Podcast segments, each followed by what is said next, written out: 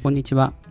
家庭学習で子供の才能を伸ばすラジオ。パーソナリティの陳塾長です、えー皆さん、子供に悪意を持って接する人、まあ、つまりなんか子供のことがこう嫌ですごい何でも目についてこういちいちいちいち口出してくるみたいな知らない人でも。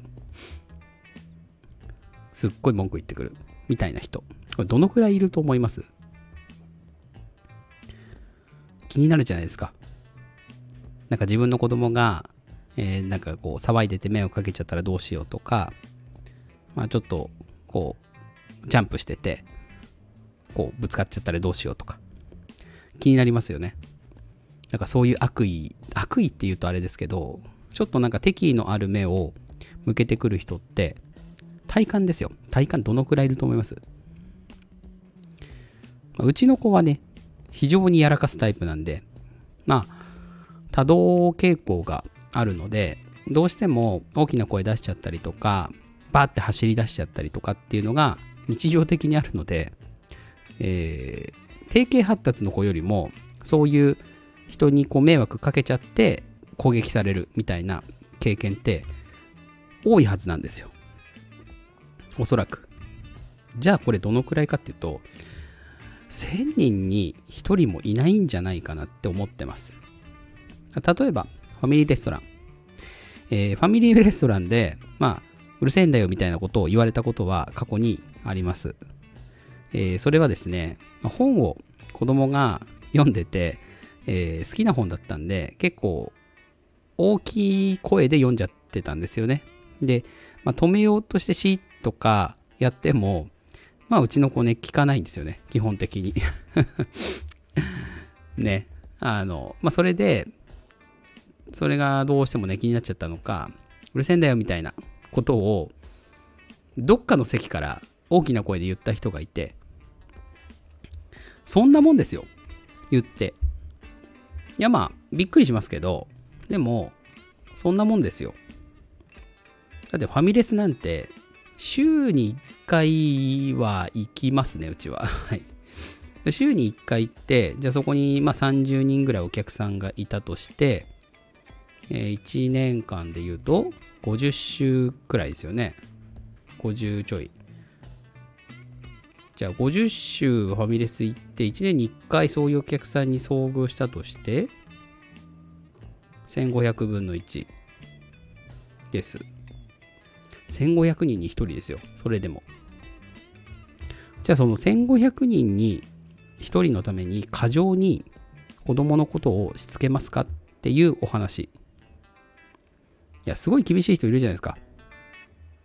子供に対して。その怒鳴り散らしたりとか。そこまでする必要あります？だって1000人に1人もいないんですよ。悪意を持ってうるせえよって言ってくる人まあうるさい方が悪いですけどね でも、うん、これはそうだなまあうちみたいにちょっと発達にね遅れがあったりとか発達に難しいところがあるっていうお家の方はわかると思うんですが、まあ、コントロール効かないですよね、子供。なかなか。うん。こっちからしょうがないとは言いませんよ。言いませんが、うん、どんなにいろんな工夫してもね、例えばタブレットで動画見せたりとか、好きな絵本持って行ったりとか、えーまあ一緒にお話ししたりとかしてても、それでもこぼれちゃうんですよね。うん。で、でも世のお母さんお父さんって、子供が粗相しないようにすっごい努力してるじゃないですか。いろんなもの用意したり。でもその行動自体を評価した方がいいんじゃないかなと思うんです。たとえそれでうるさい子が出ちゃったとか、ね、走り回っちゃったとかって、たまたまあるかもしれないですよ。でもそのたまたまが1500分の1とかに当たらない限りは、そんなめちゃくちゃなことにならないじゃないですか。しかも、どっちかっていうと、周りの目ってそんなに厳しいです。でもしかすると、迷惑かけてるなっていう自覚があると、厳しく見えちゃうのかもしれないです。うちの妻なんかまさにそんな感じです。そこまで気にしなくてもいいのになって横で思ってます。はい。まあ私は気にしろよって話かもしれませんが、うん。私は結構その子供が騒いでるとか、えー、走ってるとかって見ると、お家の人後ろから必死に追っかけてたりとか、注意しようとしたりしてるわけですよ。で、まあそうしてるんだったらもういいじゃないですか、それで。なんとかしようとしてるわけですからね、少なくとも。まあ、これでね、あの、スマホを見てて子供ほったらかしとかだったら、まさすがにね、うん？ってなりますけどね。うん。でもそうじゃないですよね、世の中のお父さんお母さん。なんとかしようとしてるけど、どうにもならない。それはもう仕方ないんですよ。で、周りの目もそんな厳しくないですよ。だって悪意を持ってそんなことをわーって言ってくる人なんて、ね、さっきも言った1000人もいない、1000人に1人もいない。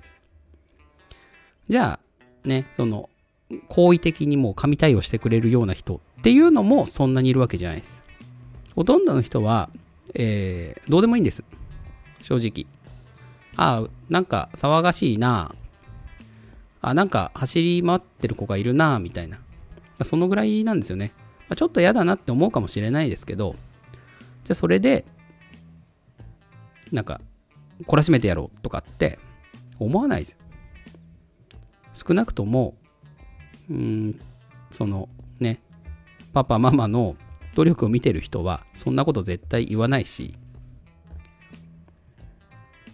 で、それを見てなお、勘違いのアドバイスであったりとか、なんか ようなこと言ってくる人がいたら、そっちの方がちょっと違うんじゃないかなと思います。うん。それは稀なケースですよ。でそんなめちゃくちゃ稀なケースに気をすり減らせて、それで子供に強く当たっちゃうようだったら、そっちの方がよっぽど子供にとって良くないんじゃないですかね。うん。私は、まあ、子育てっていうのは、えー、地域単位で、もしくは、うんまあ、その場にいる人、みんなで支えるぐらいの感覚がいいんじゃないかと思ってますし、まあ、少なくとも、私は今後、まあ、自分の子供がだんだんだんだん大きくなってきて、言うことを聞くようになってきたら、まあ、そういうね、小さい子供を今まさに抱えているお父さんとかお母さんの味方でありたいと思うし、そういう地域にしていきたいなと思ってます。この考え方って多分スタンダードだと思うんですけどね。うん。えだって、なんか子供がうるせえ、どうにかしろみたいなのって、言った方がなんか白い目で見られません？正直。ってことはそれは世間のスタンダードじゃないわけですよ。うん。でも100人いて100人に好かれようなんて無理じゃないですか。それ子育てでも同じなんですよ。100人いて100人に気持ちのいい空間を子育ての環境の中で与えるなんていうのは無理なんで諦めましょう。うん。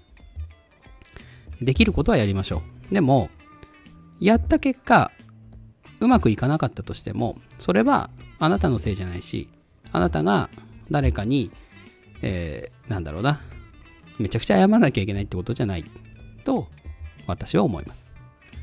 ね、子供に悪意を持って接する人、ほぼいないです、そんな人。だから、そこまで気にすることなく、えー、なんだろうな、まあ子供を中心に、うん、考えてくれると、私は助かります。えー、ちょっとね、なんかあの うん、なんとも言えませんね。私、この話で永遠にできちゃうんですけどね、ちょっと長くなっちゃったんで、今日ここまでにしますね。えー、今日のお話は、まあ、子供に悪意を持って接する人ってめちゃくちゃ稀ですよ。だから気にしないでくださいねっていうお話でした。えー今日の放送がいいなと思った方は、いいねやコメント、フォローをお願いします。それでは、良い午後をお過ごしください。